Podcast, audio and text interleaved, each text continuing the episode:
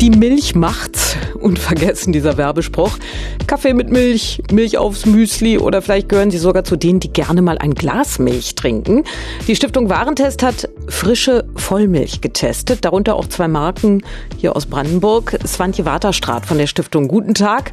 Und zwar haben Sie getestet die konventionell hergestellte Hemmemilch und die Biomilch der gläsernen Molkerei Münchehofe. Die waren bei Ihnen im Test. Wie haben die beiden sich geschlagen? Die Hemmemilch liegt äh, im guten Mittelfeld mit 2,0 und die Bio-Heumilch der gläsernen Molkerei gehört zu den besten im Test. Die hat mit sehr gut abgeschnitten. Ähm, und zwar vor allen Dingen hat sie sich im Geschmack ausgezeichnet. Da hat sie die Bestnote bekommen, mit einigen anderen auch. Und ähm, was natürlich auch noch interessant ist, ist durch ihre Besonderheit, dass sie eine Heumilch ist, hat sie einen hohen Gehalt an mehrfach ungesättigten Fettsäuren, Omega-3-Fettsäuren, die sind günstig für die Gesundheit.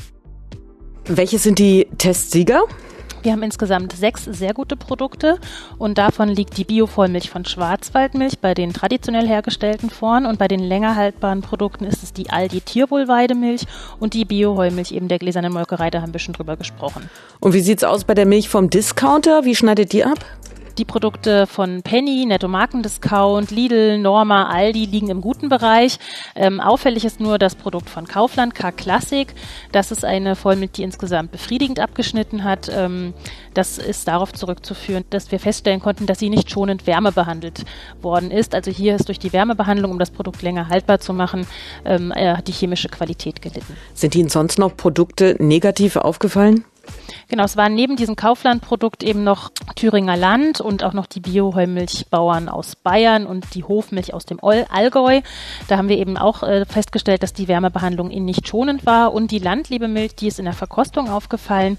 Ähm, die hat so eine chemisch-plastikartige Fremdnote, war nicht frisch im Geruch und Geschmack.